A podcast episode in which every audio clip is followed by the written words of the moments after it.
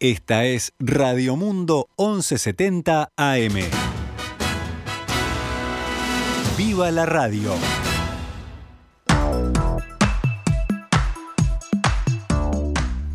12 horas 12 minutos, damos comienzo a una nueva edición de Noticias al Mediodía en este jueves 12 de agosto justamente del año 2021.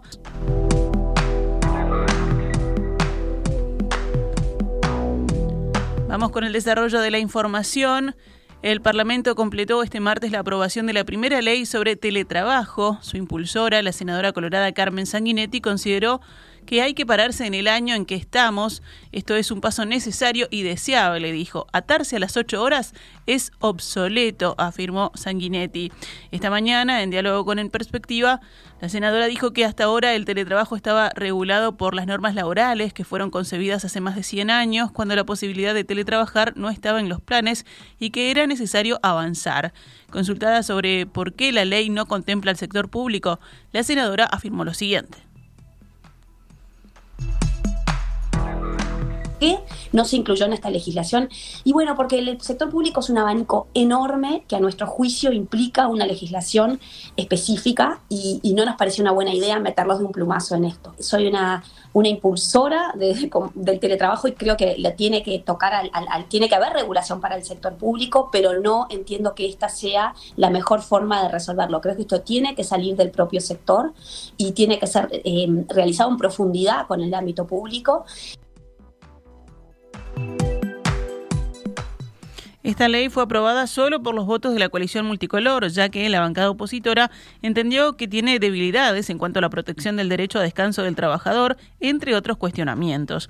Respecto a esto, la senadora expresó que esta es una primera ley que puede ser perfectible, donde aún no se contemplan algunas cuestiones porque no hay consenso sobre esos temas, pero que pese a esto hay cuestiones que son inherentes al teletrabajo. Yo acá es donde tengo las, las, las, diferencias más profundas con, con la oposición y, y, yo creo que, que en definitiva, eh, yo siempre digo, hay dos cuestiones que son eh, las inherentes al, al, al teletrabajo, que, que, digamos que, que coartarlas sería a mi juicio ir en contra de, de, de, hacia dónde estamos caminando. Uno es lo que hablábamos de desde dónde trabajar, ¿verdad? Eso de, bueno, la posibilidad que de hecho la ley no prohíbe que, eventualmente estés en otro país, habrá que tomar las consideraciones necesarias, pero, pero eh, la, flexibilidad a la hora de desde dónde trabajar y después lo que tiene que ver con la flexibilidad a la hora de cómo ajusto mis horarios.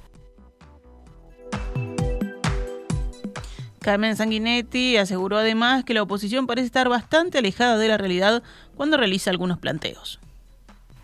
¿Quién tiene el monopolio de lo que desean los trabajadores? A mí la verdad es que esta es una de las cosas que más me llama, me llama poderosamente la atención cuando desde la oposición se, se, paran en un lugar de, conocedores, amplios conocedores, y que, que, dista mucho con la realidad, por lo menos la que yo he escuchado en los últimos 16 meses desde que se presentó este proyecto de ley.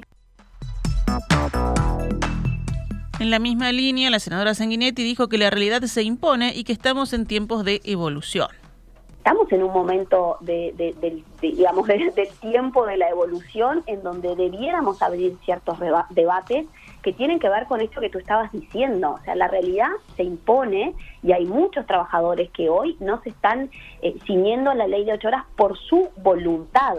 Porque cuando decimos, bueno, no se respeta la ley de ocho horas, seguimos pensando en un sistema fabril en donde el obrero oprimido es obligado a trabajar por encima, ¿no? E, e, ese tenemos ese chip tan metido adentro, porque convengamos que la ley de ocho horas fue absolutamente necesaria, imprescindible, de vanguardia, fue un, un, avance gigantesco en su momento, en su momento. Entonces, ¿qué, ¿cuál es el avance gigantesco hoy? ¿Dónde estamos parados hoy? La ley de ocho horas, por supuesto que tiene enorme sentido en algunas actividades, pero en otras, en otras eso es algo que realmente el trabajador desea. ¿Estamos protegiendo de verdad al, al trabajador en general o en realidad lo que le estamos es inhibiendo la posibilidad de ajustar sus horarios según mejor les convenga? Vamos a otros temas. El presidente Luis Lacalle Pou hará un viaje relámpago este viernes a Argentina para reunirse con su par Alberto Fernández, según informa el diario El País en base a fuentes oficiales del gobierno argentino. La reunión no estaba marcada en la agenda del presidente, sino que surgió de imprevisto. El encuentro es con agenda abierta y de acercamiento, según agregaron las fuentes. De esta reunión participarán también los cancilleres Francisco Bustillo de Uruguay y Felipe Solá de Argentina. Está confirmado, será en Olivos, aún no se sabe si almuerzo o cena, respondió una fuente diplomática argentina consultada sobre el encuentro que tendrá lugar en la residencia presidencial argentina. Esta reunión se da en medio de la tensión que generó el planteo oficial realizado por Uruguay para la flexibilización de acuerdos unilaterales con países extra Mercosur, lo que tiene el respaldo implícito de Brasil y el rechazo de Argentina. Además de la flexibilización en la concreción de acuerdos, las negociaciones incluyen el planteo de Brasil, apoyado por Uruguay, de reducir el arancel externo común. El último mano a mano y el único por el momento que han tenido ambos mandatarios fue un asado en Anchorena en noviembre del año pasado, tras el cual el canciller Francisco Bustillo declaró que la sintonía es excelente entre ambos. El Frente Amplio denunció ayer que el entonces ministro de Transporte, Luis Alberto Heber, al que interpelará la semana que viene, actuó con dolo o total negligencia en la negociación con la empresa multinacional belga Katunasi, que culminó con la extensión por 50 años más de la concesión de la terminal especializada en contenedores del puerto de Montevideo.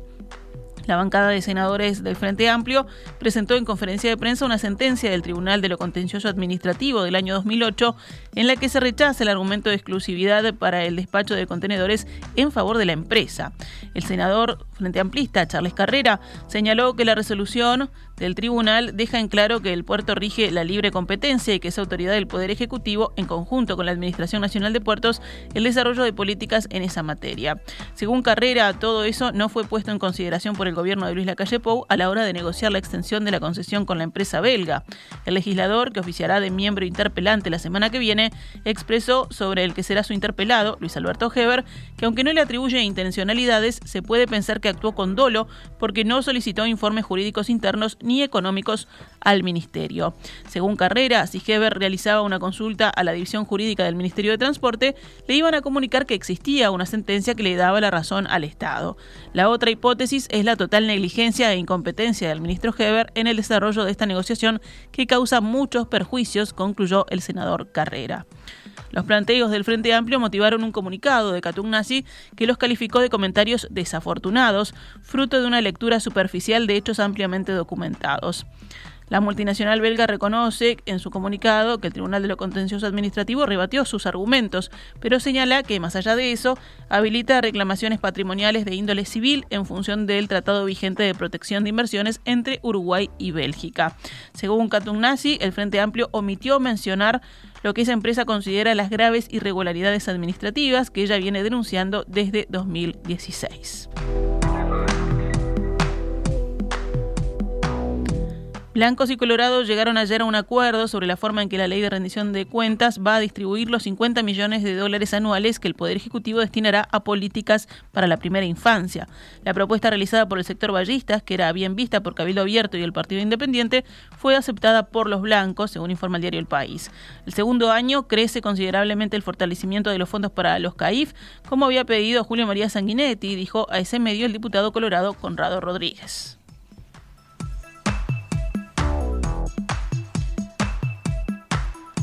La Federación ANCAP convocó para hoy un paro de 24 horas que afecta a la planta de distribución de la tablada, además de las oficinas centrales de la empresa y las plantas de Minas, Paysandú 33, Durazno, Juan Lacase, la refinería Laguna del Sauce y Manga.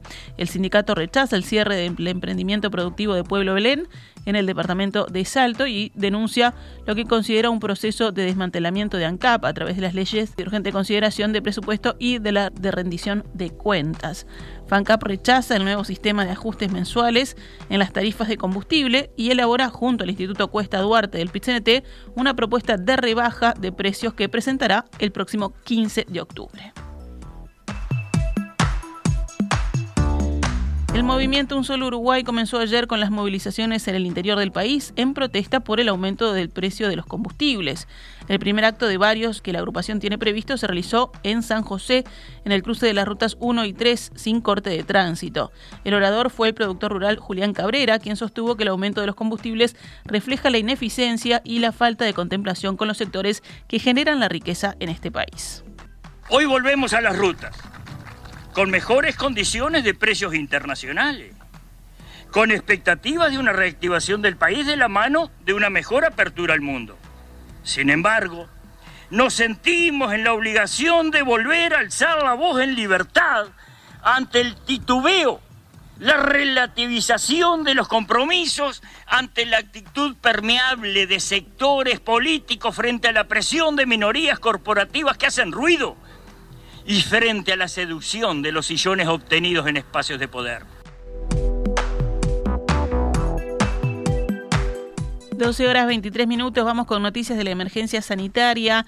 Ayer fueron detectados 164 contagios nuevos de COVID-19 en 10.948 análisis, lo que representó 1,5% de positividad. La cantidad de personas cursando la enfermedad se ubicó en 1.538. Los pacientes en CTI eran ayer 34, o sea, 4 más que el martes. En la víspera hubo un fallecimiento de una persona con coronavirus. El índice de Harvard quedó ayer en 3,94 casos nuevos diarios cada 100.000 habitantes en los últimos 7 días. Rafael Radi, ex coordinador del Grupo Asesor Científico Honorario, hizo una advertencia de riesgo de contagios en la Noche de la Nostalgia, para la que el gobierno admitió fiestas con baile. Radi, citado por Radio Universal, consideró que la celebración de la noche del 24 de agosto y madrugada del 25 es una situación desafiante con respecto al coronavirus y, por tanto, dijo, habrá que trabajar con mucho protocolo. El científico, que ya no cumple la tarea de asesoramiento al gobierno, subrayó que el aumento de las interacciones aumenta la posibilidad del contagio.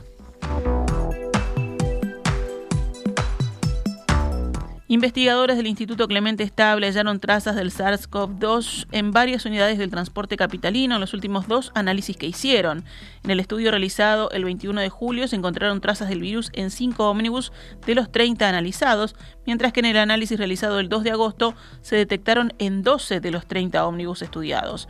Estos resultados positivos indican que hay trazas, o sea, restos mínimos del virus SARS-CoV-2 en las unidades de transporte, informó la Intendencia de Montevideo en un comunicado. Sin embargo, la detección de material genético viral en el ambiente es un indicador de la presencia previa de partículas virales, lo que no necesariamente indica niveles con capacidad suficiente para producir la infección. Según la Intendencia, se trata de resultados esperables, dada la situación sanitaria actual en la que progresivamente está aumentando la circulación y hay un porcentaje elevado de personas inmunizadas.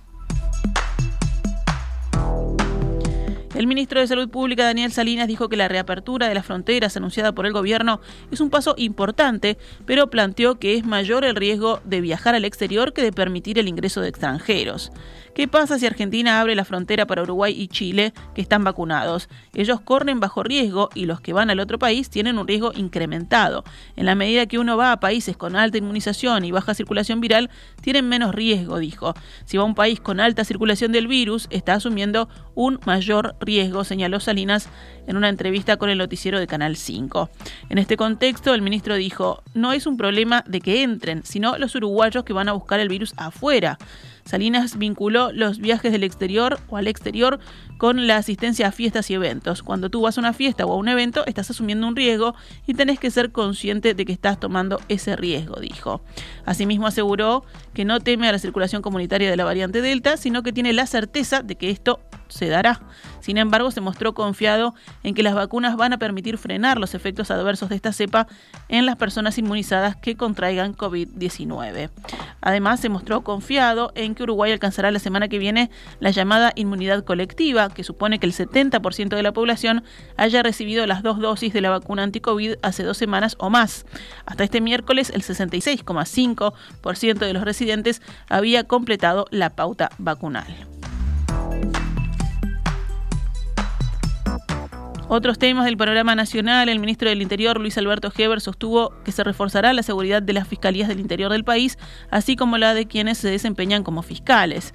Es necesario que el Ministerio del Interior custodie mejor a los fiscales presencialmente, consideró Heber, tras referirse al atentado en la Fiscalía de Bella Unión en Artigas.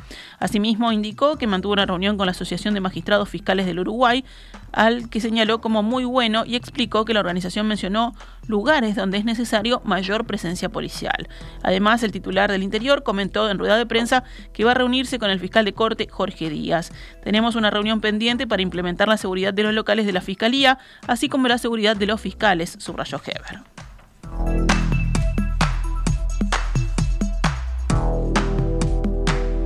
Cerramos el panorama nacional con otras noticias. La Universidad de la República y Antel suscribieron ayer un acuerdo por el que los estudiantes con dificultades de conectividad, que son un 10% del total, puedan disponer de Internet a un precio bonificado.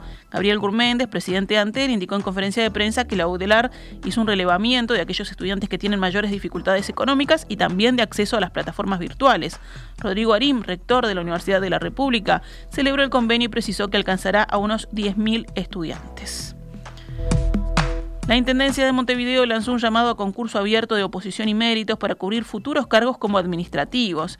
La remuneración base es de 32.268 pesos, más los incrementos y beneficios que se otorguen a los funcionarios municipales por un régimen de 30 horas semanales, o sea, 6 horas diarias. La policía de Artigas incautó un kilo de pasta base que iba escondido en la ropa de un niño de 7 años. El jefe de policía de Artigas, Adolfo Cuello, explicó que efectivos de la Brigada Departamental Antidrogas realizaron un control carretero e intervinieron un vehículo que se desplazaba en dirección a Bella Unión. Se pudo realizar la incautación de un kilo 15 gramos de pasta base de cocaína, detalló el jerarca policial. Asimismo confirmó que uno de los detenidos es una persona que estaba siendo monitoreada en lo que tiene que ver con la colección de información sobre ella y precisamente iba con la familia, su esposa e hijos menores. Uno de esos niños, el de 7 años, era quien llevaba la sustancia estupefaciente en sus ropas. Sobre la incautación, Cuello destacó que sacaron del mercado entre 7.000 y 10.000 dosis de pasta base de cocaína y distinguió la situación como inusual y carente de escrúpulos por parte de los responsables. Actualizamos a cuánto cotiza el dólar en la pizarra del Banco República. 42 pesos con 27 para la compra y 44 con 47 para la venta.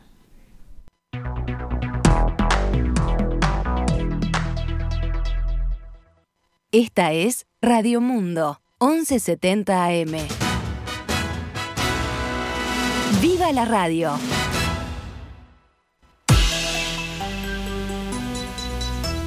12 horas 31 minutos. Rápidamente comenzamos el recorrido por el panorama internacional. Si hablamos de la pandemia en el mundo, Israel exigirá a partir de la próxima semana pruebas de COVID a niños de 3 a 11 años para entrar en escuelas, piscinas, hoteles o gimnasios en un momento en que los contagios han incrementado, pese a la extensa campaña de vacunación entre adultos. Desde finales de julio, las autoridades exigen a los mayores de 12 años un pase verde que muestre el estado de vacunación, las pruebas realizadas y si se han recuperado de coronavirus.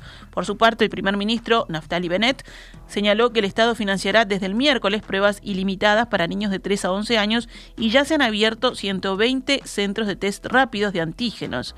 Asimismo, el primer ministro anunció que Israel también está considerando reducir el límite de edad para su campaña de vacunación de refuerzo, que actualmente se ofrece solo a los mayores de 60 años. China cerró una parte de uno de los puertos más importantes del mundo debido a un caso de coronavirus, en un momento en que las restricciones en el transporte ya pesan mucho en las cadenas de suministro, según indicaron hoy jueves responsables locales.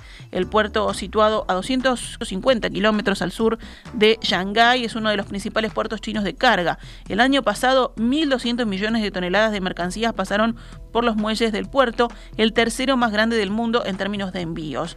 Desde el descubrimiento el miércoles de un caso de COVID-19 entre los empleados, la actividad se detuvo de inmediato y el área en cuestión del puerto se cerró, dijo el gerente de operaciones de la terminal de Meiyang, que tiene una capacidad de 10 millones de contenedores según la prensa china. Las autoridades aún no han determinado cómo pudo haber surgido un caso de COVID entre los trabajadores portuarios, en teoría ya vacunados y examinados regularmente, pero como medida de precaución, cerca de 2.000 de ellos fueron aislados. Y si hablamos de desastres naturales, en Turquía al menos nueve personas han muerto por las inundaciones, mientras que el país se recupera de los incendios mortales de principios de mes, según señalaron las autoridades. Nueve de nuestros ciudadanos han fallecido debido a las inundaciones en la provincia de Castamonú. La búsqueda continúa para intentar localizar a una persona desaparecida, indicó la agencia gubernamental responsable de las catástrofes naturales en un comunicado. El nivel del agua aumentó hasta 4 metros en algunas ciudades, según las autoridades, y calles enteras se transformaron en torrentes que arrasaban coches y señales de tráfico. En India, miles de personas han sido evacuadas de varios cientos de localidades inundadas por el desbordamiento del Ganges tras superar su nivel de alerta en una gran parte del estado más poblado del país. El río Sagrado se elevó dos metros por encima de su altura normal después de varios días de lluvias torrenciales en Allahabad y sus alrededores.